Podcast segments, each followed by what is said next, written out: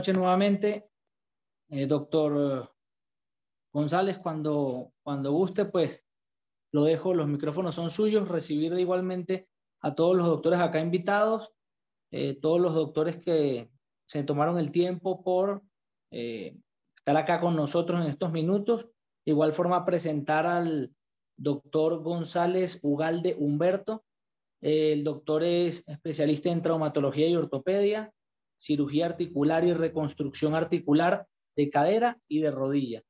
Y pues el día de hoy va a estar dándonos una plática acerca de osteoartrosis de cadera, diagnóstico y tratamiento. Doctor González, adelante. Gracias. Bueno, pues buenas noches, mucho gusto a todos los que están conectados y muchas gracias por conectarse a esta hora, a esta plática. Como dice Adrián, vamos a hablar un poco acerca de, de coxartrosis y un poco de conartrosis, desde el diagnóstico hasta el tratamiento. Este es eh, un tema muy interesante ya que, bueno, pues gran parte de la población sufre de este problema y nos toca ver eh, desde los primeros niveles de atención este tipo de problemas ya que son en muchas ocasiones muy limitantes. Entonces, eh, bueno, empezando un poco, vamos a hablar acerca de la, de la osteoartrosis, que es, es una enfermedad articular crónico-degenerativa y lo que nos va a hacer es que nos va a ir degenerando progresivamente el cartílago, el cartílago articular es una de las principales enfermedades y problemas de salud en todo el mundo y sobre todo en donde hay muchos registros, que es en Estados Unidos, pues por ejemplo la gonartrosis representa cerca del 80% de los casos de osteoartrosis. En México se ha calculado que la prevalencia de, este, de, este, de este problema es del 10.5%. Entonces tenemos un problema importante que podemos eh, establecer el tratamiento desde, desde el inicio, desde el inicio de los síntomas hasta el tratamiento quirúrgico. Aquí podemos ver cómo se ve una cadera eh, sana, un acetábulo sano, una cabeza femoral sana y una cabeza femoral con desgaste, con osteoartrosis. Podemos ver eh, una rodilla con un cartílago sano, con unos ligamentos eh, cruzados eh, ligamento cruzado anterior, ligamento cruzado posterior y meniscos sanos. Y podemos ver una rodilla con artrosis. Esto es cartílago y esto es desgaste articular.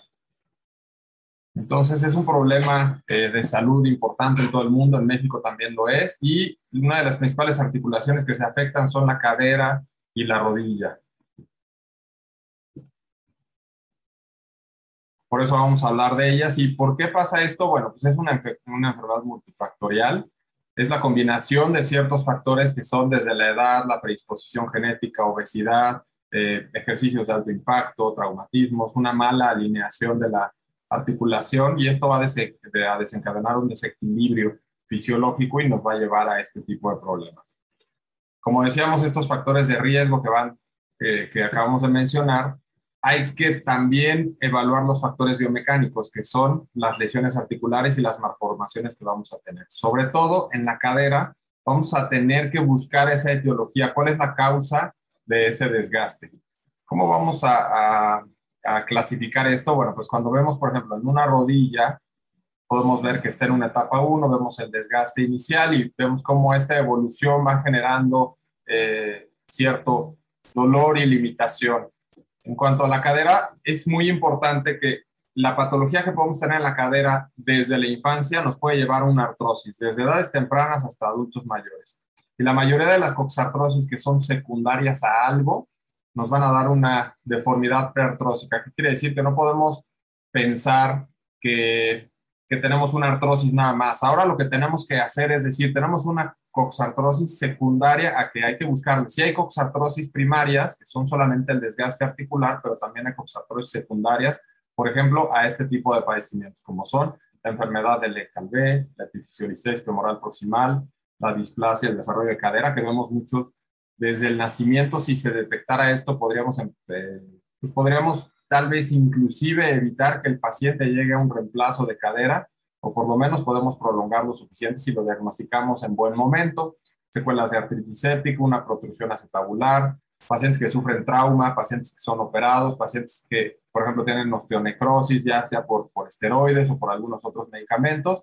Y también el pinzamiento femoroacetabular, que vamos a hablar un poco de él, ya que es un padecimiento que está, podríamos decir como de moda, está diagnosticándose. Antes se pensaba solamente en las artrosis y ahora hemos encontrado esta patología en pacientes jóvenes que, que nos puede generar cierto dolor en la cadera y que se puede manejar de forma conservadora, de forma inicial. Por ejemplo, el ECALV sabemos que es una alteración de la circulación de la cabeza femoral y después va a regresar el aporte sanguíneo. Eso nos va a dar una deformidad de la cabeza femoral. Hay diferentes estadios, como son la necrosis, fragmentación, reosificación y curación. Esto nos va a llevar a que nosotros eh, encontremos estas lesiones, este tipo de cabezas, cuando los vemos en la radiografía, tal vez este paciente todavía no tenga el dolor, pero si lo dejamos evolucionar, vamos a llegar a este cierre de la articulación, a esta pérdida del cartílago y vamos a tener que realizar una artroplastia total de cadera. Entonces, el chiste es diagnosticarlos en buen momento para poder encontrar qué es lo que vamos a, qué es lo que vamos a hacer. Otra de las patologías es, por ejemplo, la epifisiolistesis femoral proximal. Esto lo que nos va a pasar es que se va a deslizar el cartílago en el núcleo de crecimiento en los niños, por ejemplo, en los niños que presentan obesidad, sobre todo que realizan actividades de alto impacto, se puede deslizar esta cabeza sobre el cuello y esto nos va a generar una lesión que si no la tratamos se puede convertir en una lesión, en una lesión preartrósica. 40% de los pacientes que tienen epifisiolistesis femoral proximal van a evolucionar a artrosis en edades eh, tempranas y nos va a dar una limitación funcional importante. Entonces, si no se trata esto, podemos encontrar estos defectos que nos van a dar una cierta forma de pinzamiento femoroacetabular. Y hasta grados terribles en los que la cabeza, al dejar de tener circulación, pues va a llevar a una necrosis de la cabeza y una pérdida de, este, de esta articulación. Una de las patologías que más frecuentemente se presentan y se subdiagnostican desde que, desde que nacen los niños es, por ejemplo, la displasia del desarrollo de cadera. Normalmente la clasificación que utilizamos es la clasificación de Crow. Esta clasificación nos va a dividir en, en, grados del 1 al 4 y lo que nos va a dar es acerca de qué tan subluxada o qué tan luxada está la cadera. Entonces, el grado 1 es una subluxación menor del 50%, el grado 2 es una luxación del 50 al 75%, como vemos está un poquito más ascendida la cabeza. El, tipo 3 ya está totalmente salida y el tipo 4 es más del 100% de, eh, de, luxación. Estos casos son terribles porque la cadera nunca está en contacto con el acetábulo, entonces nunca se estimula la formación de una cadera normal, por lo tanto, muy complicado regresar estas caderas a su lugar y muchas veces necesitamos hacer algunas eh, cirugías mayores para eh, lograr llevar estas caderas a su lugar nativo con prótesis especiales. Pero lo que tratamos de hacer es siempre evitar que lleguemos a estas patologías. Por eso vamos a hablar al rato un poco del tratamiento que hay que hacer con esto. Otra causa de deformidades de la cadera y de artrosis son las deformidades después de la cirugía, como podemos ver aquí, después de que le quitaron una placa este, ya tenía prótesis del otro lado este paciente y al quitar la placa, pues vemos un desgaste importante en la cadera. Que estos pacientes a veces pueden eh, todavía estar activos, tener cierta, cierta movilidad y, este, y hay que evaluar bien qué tanto dolor tienen para ver si lo que necesitamos es proponer un tratamiento quirúrgico o conservador. Hay que evaluar si el paciente tiene una coxa vara, o sea, que esté un poquito disminuido el ángulo cérvico deficiario y esto lo que nos va a, llevar es que cuando hagamos una planeación de un tratamiento, tendremos que considerar esto para utilizar implantes especiales. Por ejemplo, secuelas de pacientes de, de infecciones también vamos a necesitar a veces prótesis especiales, secuelas de artritis séptica que se presentan en los niños, si lo ven, esto es, son caderas que realmente no van a tener una buena, una buena evolución, aunque la cadera está, la cabeza del fémur está dentro del acetábulo, realmente no logramos tener una buena función y el paciente puede tener dolor. Y pacientes en los que de repente vemos una radiografía y decimos, ah, pues no se ve tan mal, es un desgaste de cadera, pero realmente tenemos una protrusión acetabular. ¿Qué quiere decir esto? Que la cabeza está metida más allá de la lágrima de cólera. Entonces, esto lo que nos va a llevar es a que la cadera, cuando nosotros la, estemos tratando de, de, movilizar durante la exploración o busquemos que el paciente mejore, va a estar muy limitada la movilidad porque es como lo contrario a la displasia. La displasia está un poco salida a la cadera y en la protrusión está mucho más adentro de la cadera y esto limita la, la movilidad y se puede comportar como si fuera un pinzamiento femoroacetabular global. Todas estas protrusiones hay que tener en cuenta porque cuando nosotros lo trabajamos con eh, durante una cirugía, entonces tenemos un, problema de fondo acetabular y es muy fácil que la copa, si no tenemos este cuidado, se protruya y se vaya hasta la pelvis. Entonces lo que hacemos es poner un injerto eh, de hueso muchas veces o un injerto de metal en el fondo y entonces este defecto, como vemos aquí, que la cadera está totalmente necrosada, metemos cierta cantidad de injerto en el fondo para dar esa contención al defecto de la protrusión acetabular impactamos ese hueso en el fondo del, acetábulo y ya que logramos impactar, vamos a suplir esa, esa deficiencia que tiene en la pared medial el, el, acetábulo y podemos ya poner nuestro componente eh, acetabular. Ahorita vamos a ver cómo estamos. Ya pusimos el injerto y ahora va la copa definitiva en la que ya podemos eh, ponerla eh, bajo presión y poner los tornillos para fijar esa copa y que quede en buena en buena posición y ya podemos ver cómo mejoramos esa, esa pérdida y esa protrusión acetabular. En pacientes, por ejemplo, por trauma, es un poco diferente porque el paciente es joven, normalmente no tiene antecedente nada, la cadera es, es sana, pero después de la fractura se puede necrosar la cabeza, puede necesitar una osteosíntesis y esto nos puede llevar a un desgaste. Entonces aquí tenemos que regresar al paciente de ser muy activo, pierde la actividad por la fractura, se complica con una eh, desgaste de cadera y al poner una prótesis tenemos que regresarlo a sus actividades de base de forma habitual. Cuando se, fractura el acetábulo, también tenemos problemas grandes ya que eh, se pierde la congruencia articular. Tenemos que ver cómo vamos a suplir esta función del acetábulo, ya que toda la energía de esta fractura la va a recibir el acetábulo y el cartílago va a sufrir. Por eso es muy importante tratar de cuidar ese cartílago articular lo más que se pueda y siempre tratamos de posponer una artroplastia total, un reemplazo total, ya sea de cadera o de rodilla, lo más que se pueda, siempre que el paciente tenga una calidad de vida adecuada. Y eso es lo que debemos de buscar hacer con este tipo de pacientes, darles una buena calidad de vida, ya que con todos estos materiales a veces poner estas prótesis no es tan sencillo y tiene mucho material de osteosíntesis y, la prótesis especial. En cuanto a la osteonecrosis, aquí lo que pasa es que se muere la cabeza del fémur, deja de tener esa, esa adecuada circulación y también hay que ver qué es lo, qué grado tenemos de necrosis, porque muchas veces lo podemos manejar de forma conservadora. Eh, se puede descomprimir la cadera, aunque es muy controversial este tratamiento, pero realmente en muchos pacientes les puede evitar el llegar a una artroplasia total de cadera. Aquí vemos cómo, no sé si, si alcancen a ver esta como imagen en la que aquí se ve la cadera, el, el fémur proximal bien y la cabeza del fémur hasta aquí ya no se ve se ve una línea y esto quiere decir que esto está colapsado, ya está necrosado esto y entonces la pelotita o la forma de la cabeza del fémur se colapsa, se ve normalmente es como si, si viera una pelota de ping pong, le pegaran, se colapsa y eso ya es muy difícil, ya no va a regresar a su lugar, entonces hay que evitar llegar hasta este grado. Aquí vemos diferentes casos de necrosis de la cabeza femoral.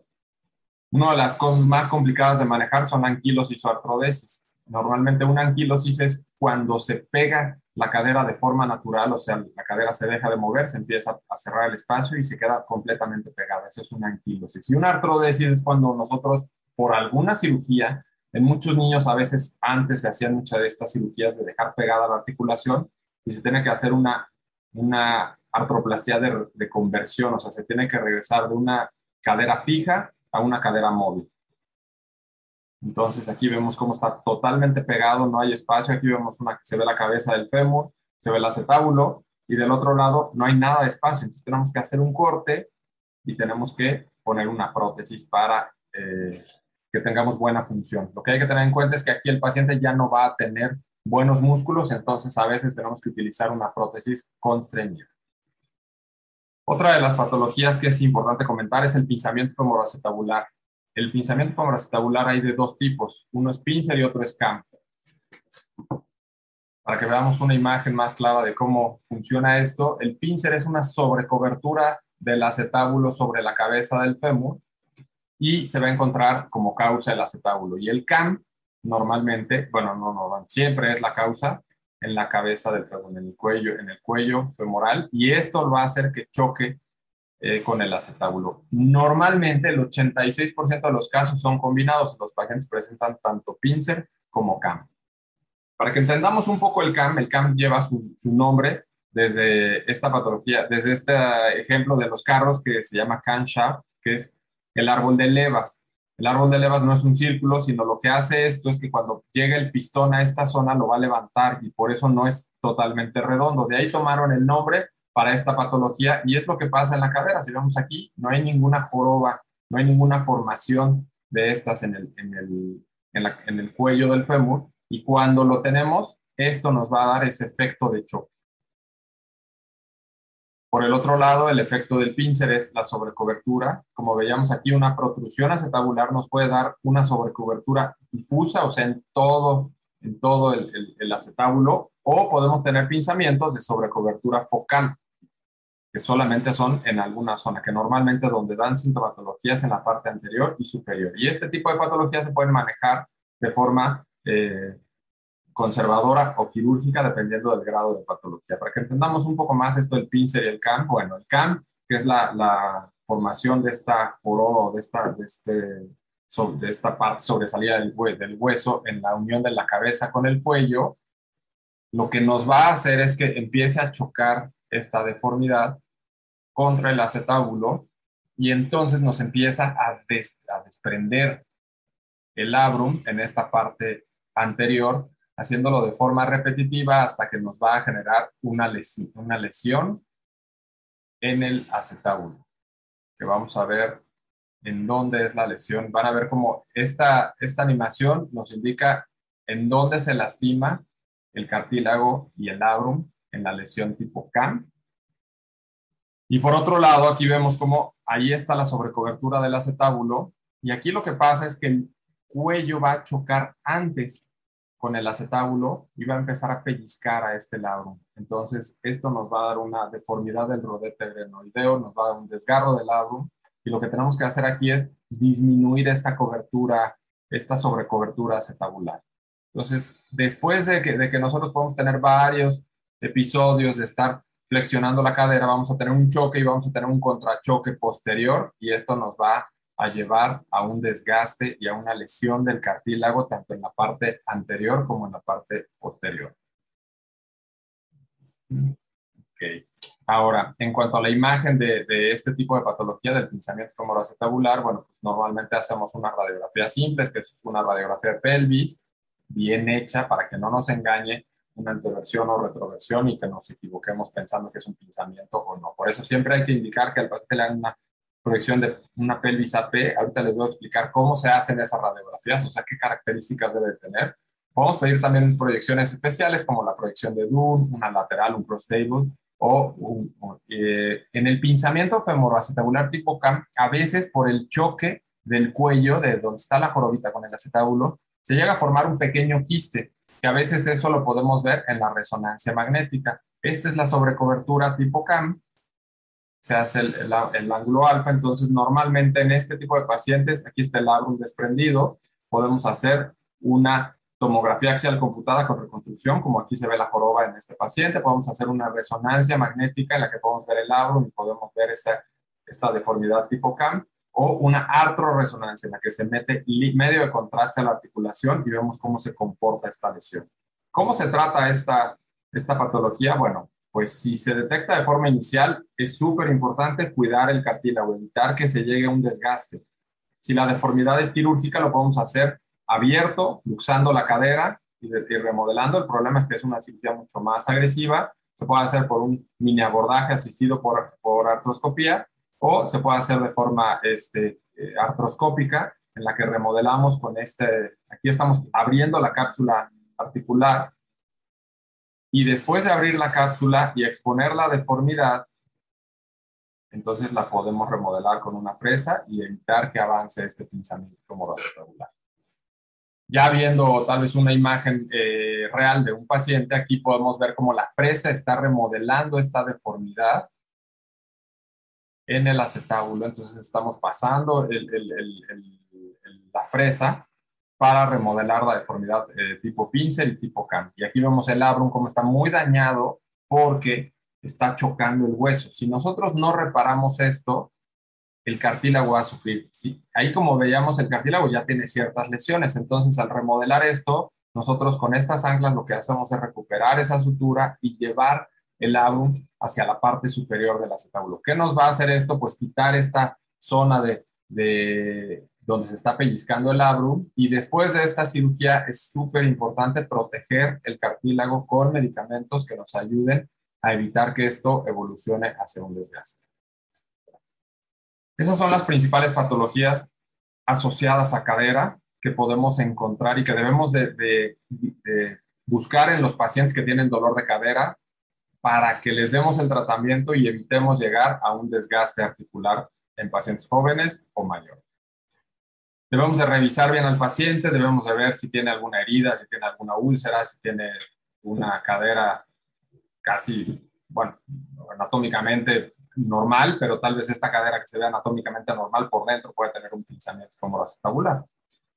Hay que evaluar bien al paciente. A veces podemos tener ciertos acortamientos de miembros pélvicos que nos generan dolor y podemos compensarlos con órtesis externas y eso nos puede, nos puede ayudar. Ver la posición en la que tiene el paciente la pierna, hay que evaluar al paciente cómo camina, si tiene una marcha por dolor, por desgaste de cadera. Si empieza con esta patología, pero todavía no tiene cerrado el espacio, podemos empezar un tratamiento conservador. En cuanto a la alineación de la, de la, de la columna, es muy importante. Muchas patologías nos pueden esconder y el paciente llega con un dolor de cadera y puede tener eh, cierta patología en columna lumbar. Entonces está muy asociada en la patología de columna lumbar con la patología de la cadera. También es muy importante pues, evaluar todos los signos de exploración, como por ejemplo el signo de Trendelenburg, en el que podemos ver cómo el paciente debe de mantenerse en la misma postura. Cuando el paciente no puede mantener la pierna cuando se para sobre, sobre un lado, quiere decir que los aductores no están funcionando. Entonces ven cómo la cadera pierde esa, esa posición y, este, y entonces el paciente eh, bascula. También hay que medir al paciente la circunferencia del muslo y la postura en la que se sienta. Desde que el paciente se sienta en el consultorio y llega y se sienta de esta forma, tenemos que buscar esa patología en la cadera. También hay que buscar toda la parte de la sensibilidad, reflejos, fuerza, para descartar que no venga de la columna lumbar. Ya, ahora sí. Vamos a continuar en donde nos quedamos con la misma este, presentación. Nos quedamos en la parte de la, de la imagen neuromuscular. ¿Me escuchan bien? Sí, doctor, se escucha perfecto, sí. Entonces, bueno, continuando con esta imagen, eh, hay que siempre investigar toda esa parte neuromuscular de la, de la columna porque puede tener cierto componente. También es súper importante eh, vigilar los arcos de movilidad del paciente porque muchas veces pueden estar limitados y ahí podemos detectar alguna patología. Hay que buscar siempre problemas de circulación a nivel distal para ver que tampoco están generando dolor y que nos vayan a generar alguna complicación. Buscar si tiene edema, si tiene insuficiencia venosa, si tiene cambios tróficos en la piel o si tiene alguna enfermedad cutánea. Y podemos hacer algunas pruebas especiales que ya son específicas para algún tipo de patología cuando encontremos en los exámenes alguna, alguna este, patología específica. Ya que vimos cómo exploramos al paciente, pues vamos a ver las imágenes eh, que nos van a ayudar a diagnosticar este problema. Entonces es súper importante planificar en los pacientes. Como les decía hace rato, una P de pelvis nos puede ayudar a ver perfectamente cuál es la lesión y si es necesario complementar con algún otro estudio es totalmente válido, pero siempre es necesario hacer un estudio de imagen de rayos X. Y para tener una buena imagen y evitar tener conflictos de, de, que de una mala posición, tenemos que pedirle al radiólogo que, o bueno, nosotros considerar siempre que una buena radiografía, una buena AP de pelvis va a tener, este, va a ser a 1.2 metros de distancia en decúbito supino o, de pie y debe de tener esta rotación interna de 15 a 20 grados. Este, debe ser perpendicular a la mesa y el rayo este, debe estar centrado en el borde superior de la sínfisis para que tengamos una buena imagen. Debemos de poder ver de 1 a 3 centímetros desde la punta del coxis hasta la sínfisis del pubis para evaluar si tenemos alguna patología. ¿Qué nos ayuda a tener una buena radiografía? Que podemos medir la longitud de las extremidades, el ángulo cervicodiaficiario, si está bien cubierta o no está bien cubierta la cadera. Tenemos, podemos ver todas estas, eh, inclusive podemos alcanzar a ver un poco de la columna que a veces nos sirve mucho ver alguna patología en la parte de las últimas vértebras lumbares para descartar patología de la cadera. También es súper eh, útil hacer una radiografía lateral de cadera, que lo más común es que le hagan una proyección de rana y se observan las dos caderas. En cuanto a la rodilla, es muy importante también tomar buenas radiografías y lo que normalmente hacemos son radiografías anteroposterior y lateral. Es muy útil a veces hacer un eje mecánico y hacer radiografías axiales de, de las dos rodillas. La anteroposterior eh, es una radiografía que se puede tomar tanto de la parte posterior o de la parte anteroposterior, siempre manteniendo esta angulación para que tengamos una buena imagen, porque si podemos obtener esta imagen, podemos hacer una evaluación. ¿Qué podemos ver en una radiografía anteroposterior de rodilla? Podemos ver el fémur, podemos ver en dónde está la patela, podemos ver el cóndilo femoral lateral y el cóndilo femoral medial, el platillo medial, el platillo lateral, la eminencia del surco intercondilio, la tibia y el peroné. En cuanto a la lateral de rodilla, esta se toma en supino con una flexión de 30 grados. Y lo que podemos ver en esta radiografía, pues es el, inclusive se alcanza a ver en, radiografías de buena calidad, podemos ver el tendón del cuádriceps, podemos ver el tendón patelar, podemos ver la tibia, el, el peroné, el fémur y la patela. En cuanto a las radiografías axiales, nos ayuda mucho a ver cómo se está comportando la rodilla con una flexión de 40 a 45 grados. La ventaja de esto es que nos va a permitir ver cómo está corriendo la patela en el surco, en el surco intercondilio y ver si hay cierto desgaste. A veces nosotros vemos la radiografía eh, anteroposterior y la lateral, no se ve mayor patología y cuando vemos la axial vemos que realmente no tenemos un adecuado comportamiento. Hay que siempre descartar patologías o variantes eh, normales de la rodilla, como son la favela, que es este huesito que se ve en la parte de atrás, o una, rótula bipartita y no confundirla con una fractura. Es muy importante encontrar el grado de osteoartrosis, detectarlo ya sea en una coxartrosis o en una gonartrosis, en el que el grado cero pues no hay ningún cambio. Y conforme vamos avanzando en los grados, vamos a ver qué, tanta, qué tan cerrado está el espacio de la articulación. ¿Qué podemos ofrecer de tratamientos no quirúrgicos? Siempre debemos de pensar en evitar llegar a un tratamiento, llegar a un tratamiento quirúrgico. ¿Con qué podemos hacerlo? Bueno, pues todo va desde la rehabilitación. Podemos utilizar órtesis, podemos eh, pedirle al paciente que controle el peso. Esto es algo súper importante y a veces los pacientes no lo creen, pero cuando el paciente logra controlar el peso, muchas veces se les quita el dolor, sobre todo de las rodillas. Entonces es algo muy importante. Lo que sí es que si un paciente tiene mucho desgaste de rodilla y tiene sobrepeso, es muy difícil que el paciente pueda bajarlo si no está teniendo actividad. Entonces hay que buscar combinar todos estos tratamientos. Podemos utilizar medicamentos antiinflamatorios que nos van a ayudar a mejorar la inflamación y, y el dolor pero una parte eh, muy importante del tratamiento son los condroprotectores. Los condroprotectores eh, normalmente los encontrarán también eh, reportados en la literatura cuando leemos como CISADOA, que, que lo que significa esta palabra es, son drogas que van a servir o medicamentos que van a servir para la osteoartritis, para mejorar o cambiar la, la evolución de una enfermedad, en este caso de la osteoartrosis, o sea, nos van a ayudar con los síntomas, pero además nos pueden ayudar a que ese proceso degenerativo no vaya tan acelerado y nos pueden cambiar el rumbo de esta enfermedad.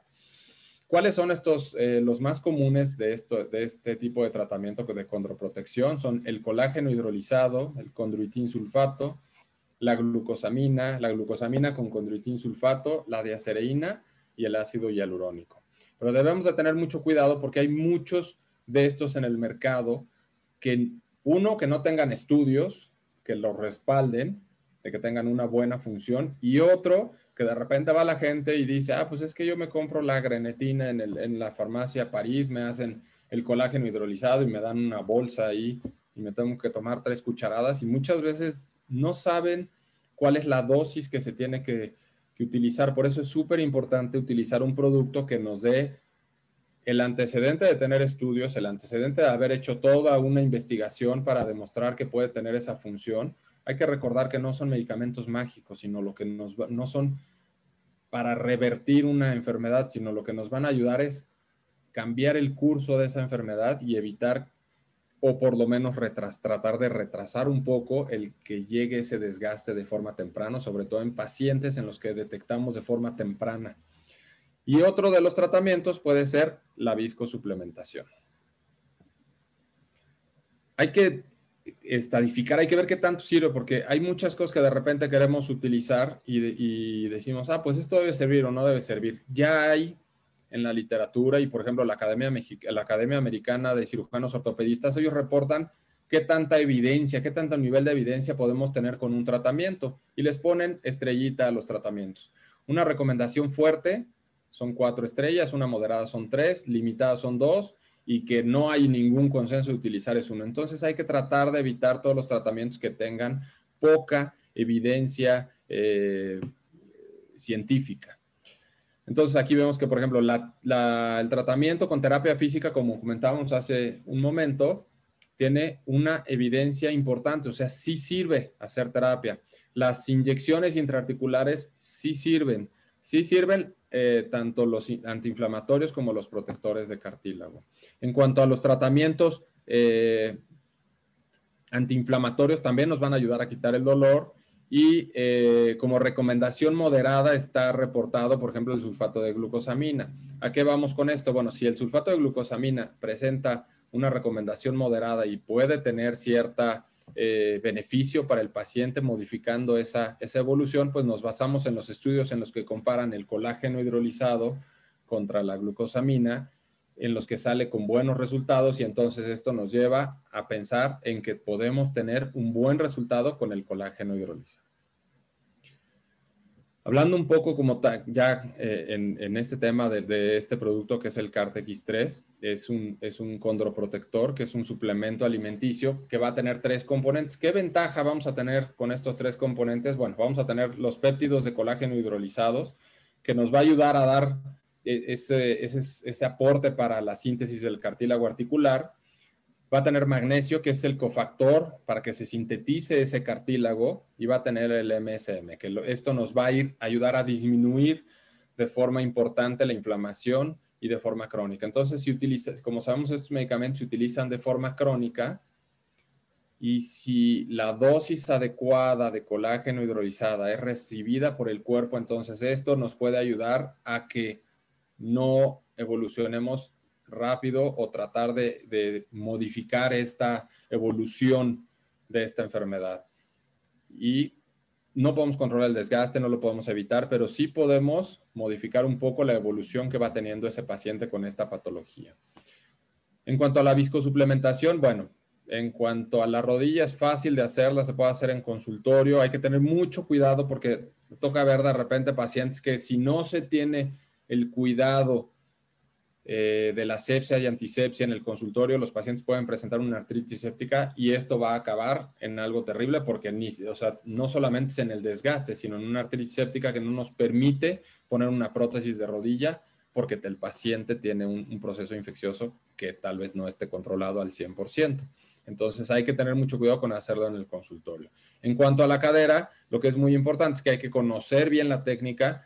Eh, nos ayuda en pacientes jóvenes. Lo único es que sí necesitamos todos estos elementos para hacerlo. Necesitamos medicamentos eh, analgésicos. Bueno, necesitamos eh, eh, una sala de quirófano, una sala de rayos X o un ultrasonido en el consultorio para que podamos ver que estamos dejando el medicamento. Como vemos, la articulación es difícil de accesar con una aguja, entonces necesitamos tener todas las herramientas para estar seguros de que estamos dejando el medicamento en esa zona.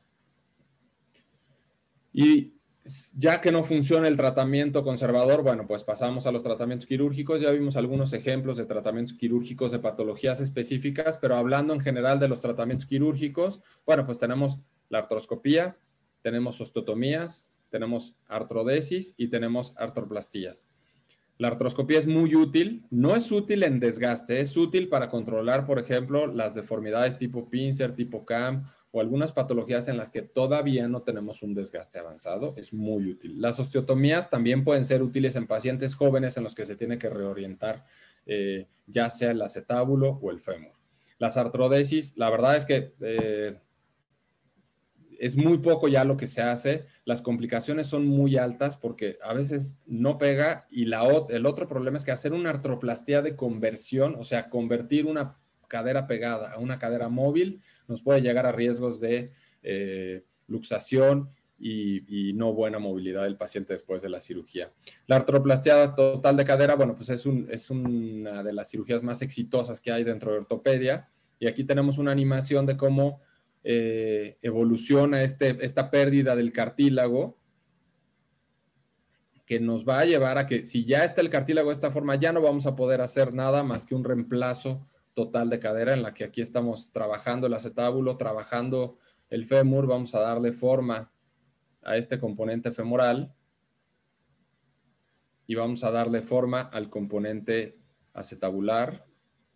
Y al poner eh, estos componentes no cementados, lo que buscamos es que el hueso crezca alrededor de la prótesis. ¿Qué logramos con este tipo de tratamiento? O sea, al poner una prótesis total de cadera, bueno, pues que logramos recuperar al paciente sin dolor y con buenos arcos de movilidad. Y lo mismo pasa con la rodilla. En la rodilla también, cuando el desgaste va avanzando, entonces lo que tenemos que hacer es esos cortes y darle forma. Eh, las prótesis de rodilla en gran porcentaje, por lo menos en México, se hacen cementadas, entonces van fijas con cemento, llevan los que el componente femoral y el componente tibial, lleva un plástico en medio, un polietileno y un polietileno en la parte anterior, y esto nos permite también recuperar la función y la movilidad el índice de satisfacción de los pacientes con una prótesis de cadera cuando tienen un desgaste grado 3 o grado 4 es muy alto, los pacientes están muy contentos y, este, y satisfechos con este tratamiento.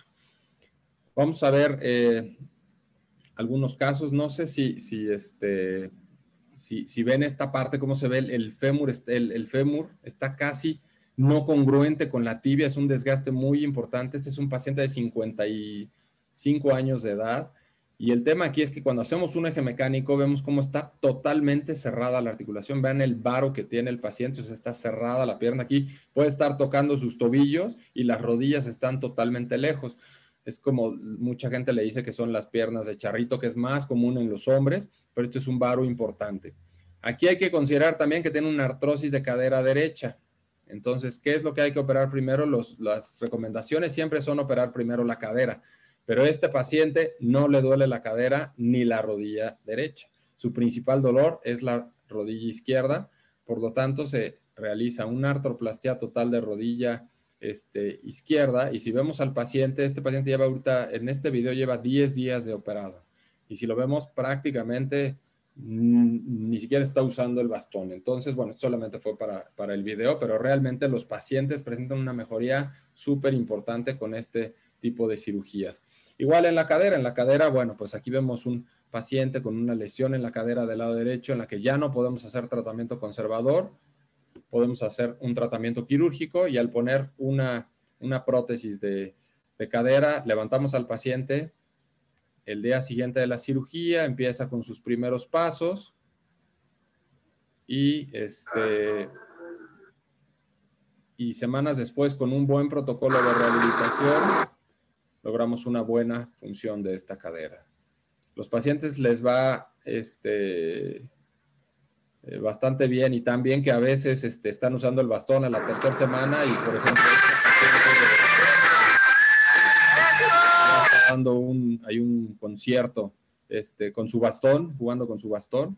Entonces, este, realmente es una cirugía muy exitosa, pero si lográramos eh, evitar llegar hacer un reemplazo en un paciente que no es tan, tan grande, es un paciente joven, vamos a hacer todo lo posible. Por lo tanto, hay que tratar de utilizar todas las opciones de tratamiento que tengamos. Lo importante es, como les digo, prevenir y no llegar al tratamiento quirúrgico. Entonces, eh, si llevamos un tratamiento adecuado durante el tiempo adecuado, vamos a ver que tenemos un buen resultado y una buena evolución del paciente.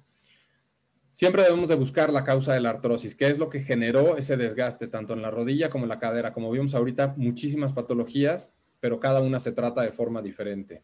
Y si detectamos estas deformidades en las etapas tempranas, lo que podemos lograr es que podemos cambiar el proceso artrósico de este paciente y podemos cambiar la evolución de esta, de esta enfermedad. Por eso hay que tener en cuenta siempre estos medicamentos que nos pueden ayudar a mejorar este, la evolución de este padecimiento. Y ya cuando es algo quirúrgico, pues hacer una buena planeación quirúrgica y estar en contacto sobre todo con los ortopedistas pediatras, que haya buena comunicación entre el ortopedista pediatra y el reconstructor articular para evitar que esos niños que tienen patología desde edades tempranas lleguen a una artrosis en, edades este, jóvenes. Pues muchas gracias por, por su atención. No sé si tengan alguna, alguna duda. Espero que se haya entendido el, el, concepto del, desgaste articular y la importancia que tiene el, tratamiento de forma, de forma oportuna. No sé si alguno de los que están aquí de los doctores hagan usen estos tratamientos. Este, si alguien usa estos medicamentos y nos quiera compartir algo de su, de su experiencia, la verdad es que eh, son tratamientos que se le tiene que explicar al paciente que son por periodos prolongados, o sea, es súper importante el apego al tratamiento. El paciente tiene que acostumbrarse a llevarse su, sobrecito, ya sea antes de, acostarse o en las mañanas, pero siempre tratar de hacerlo a la misma hora. Este, si nosotros logramos que el paciente tenga esa constancia y logre seguir eh, ese tratamiento, vamos a ver los cambios. Esos pacientes que de repente dicen, es que yo pues uso el CART 3 este, hoy mañana no, y entonces lo uso en tres días y así realmente no vamos a lograr tener el efecto que queremos. Es súper importante la constancia con el paciente y para que notemos ese efecto antiinflamatorio del medicamento, el paciente tiene que por lo menos haberlo tomado unas tres semanas para que note esos cambios importantes en la, en la evolución de la enfermedad. Entonces, es parte de nuestro trabajo desde las primeras líneas, ya sea que tengamos un, consultorio en el que trabajemos este, viendo paciente, pacientes de diferentes especialidades. Si nosotros detectamos una, eh, un inicio de desgaste, una osteoartrosis en un grado 1 o 2, podemos dar este tipo de tratamientos y vamos a tener una evolución eh, adecuada. ¿En qué otros pacientes se pueden utilizar? Por ejemplo, en un grado 3 o grado 4, la verdad es que ya no vamos a tener ese cartílago para trabajar con él, pero los pacientes que no se pueden operar por lo menos han encontrado cierta disminución de la inflamación. Entonces hay que estadificar nuestro desgaste para poder establecer el, tratamiento que corresponde.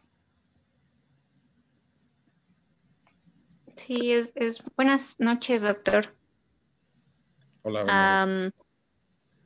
pues he usado el CARD X3 con algunos pacientes y la verdad sí he tenido una muy buena respuesta, principalmente en pacientes de mediana edad. Ah, como usted menciona, cuando hay un, desgaste ya grado 3, eh, solamente he tenido una señora, mm, ya su, siempre utiliza su bastón, ya tiene muchísimo tiempo con la patología y esta señora realmente no ha tenido mucho cambio, pero yo considero que es porque ella eh, pues no sigue muy bien el tratamiento. Eh, además de que, como usted dice, pues ya en, un grado 3 no tiene mucha, mucha diferencia de tratamiento, pero en los pacientes de mediana edad sí he visto muy buenos resultados. Y efectivamente en, en, este grupo de pacientes en los que a veces eh, tenemos ese cartílago que está eh, en un grado 1 o en un grado 2, eh, realmente la evolución es súper notoria y lo que nos permite iniciar estos tratamientos en buen momento es que nos permite hacer una buena rehabilitación y el paciente a veces pues está prácticamente normal. Pero como dice, si, hace la, si tiene la constancia el paciente es muy importante. Tal vez esa paciente, como dices, no está llevando el tratamiento. Uno se da cuenta cuando estás en el consultorio y, le, le, preguntas al paciente, oiga, ¿está tomándose su, su, sobrecito todos los días? y ya desde ahí empieza, bueno, sí, pero no, lo que es que no sé, porque el, el, grumo, el este, entonces ya te das cuenta que realmente no lo está, no lo está siguiendo. Entonces, desde que damos el tratamiento tenemos que ser muy insistentes en que es un tratamiento crónico y que está en sus manos el marcar la diferencia de la evolución de un paciente. Esos pacientes jóvenes a los que se los estás dando, les estás cambiando el rumbo de la enfermedad y es probable que ese paciente no requiera un tratamiento quirúrgico, artroscópico o protésico, este, nunca más, ¿no? Sí, de hecho, yo e, eso espero, de verdad. Y esta, esta señora, como dice, em, bueno, es todo un caso, mi pacientita, este, pero ella mencionaba que lo, lo dejaba de tomar porque creía que le subía de peso. yo no, no creo para nada que, este suplemento suba de peso, principalmente porque es una señora ya de setenta y tantos años este, ella sí tiene un grado de obesidad 2. Mm, y pues yo creo que nada más como que le echaba la culpa, pero pues en mis pacientes más jóvenes sí. Ahí sí puedes echar mano de muchas cosas. Por ejemplo, en esa paciente que tiene cierta obesidad, el problema es que se vuelve un círculo vicioso porque entonces deja de tener actividad, empieza con, con más dolor, em, aumenta la obesidad y entonces nunca van a mejorar. Pero pero bueno, hay pacientes como todo, como ven, o sea, en la consulta yo, principalmente dentro de ortopedia, lo que más hago es cadera y rodilla. Y, al ver todo esto, de verdad, muchos pacientes que podrías pensar que ya son candidatos a cirugía, mejoran con un tratamiento tanto multidisciplinario con la parte de rehabilitación y la parte este, del tratamiento de base, el tratamiento con el médico que le está controlando diabetes eh, y todas esas patologías asociadas y el nutriólogo que nos puede ayudar a controlar el peso. Si hacemos ese tratamiento multidisciplinario con el tratamiento multimodal, con los medicamentos que nos ayudan a, proteger con los controprotectores, utilizar un antiinflamatorio durante cierto tiempo. La ventaja de algunos como este es que el efecto antiinflamatorio nos evita tener que estar utilizando medicamentos antiinflamatorios eh, asociados a esto, ¿no? ¿no? Tal vez no será tan fuerte como un antiinflamatorio directo, pero ya de forma crónica logramos tener un buen efecto. Así es, doctor. Muchas gracias. Muy, muy buena plática. Muchas gracias. Bueno, gracias a todos. Este, gracias a todos los que se conectaron ya aquí pusieron sus comentarios en el, en el chat. Y Adrián, no sé si tú quieres comentar algo. Este, sí, claro que sí. Del peso, no, no, pueden subir. acá al, al chat, pues más que todo las gracias. Están al doctor Agustín, le dice excelente ponencia. Gracias, doctor González. La o doctora o el doctor, no, no me dice, dice Díaz. Gracias, doctor, excelente plática. Y del usuario dice Moto G7 Buenas noches, doctor. Muy interesante y amena plática. Gracias. Aquí como un poquito de lo que está en el chat, ¿no? Leerle. De igual forma, yo primeramente agradecerle a usted, doctor González. También súper productivo. Allí cuando vi las imágenes como con una de las, creo que la rodilla me espanté un poquito. Ahí, con la de la cirugía en vivo y directo. Agradecido por su tiempo, doctor González. Este, super, para mí súper productiva también y agradecido a todos los doctores que tuvieron el tiempo para compartir acá con el doctor González y con nosotros eh, durante estos minutos, esta hora prácticamente. nuevamente, pues extenderle unas felicitaciones, doctor González, y por acá sus órdenes con todo gusto. Bueno, pues gracias a ti, Adrián, gracias a, Elmore por, por, el apoyo y bueno, pues gracias también por brindarnos este, pues estos productos que nos ayudan mucho a controlar estas enfermedades. Vale la pena estudiar, eh, aprender a, a utilizarlos y a todos los doctores, muchas gracias por conectarse y por compartir su tiempo con nosotros. Gracias. Excelente noche.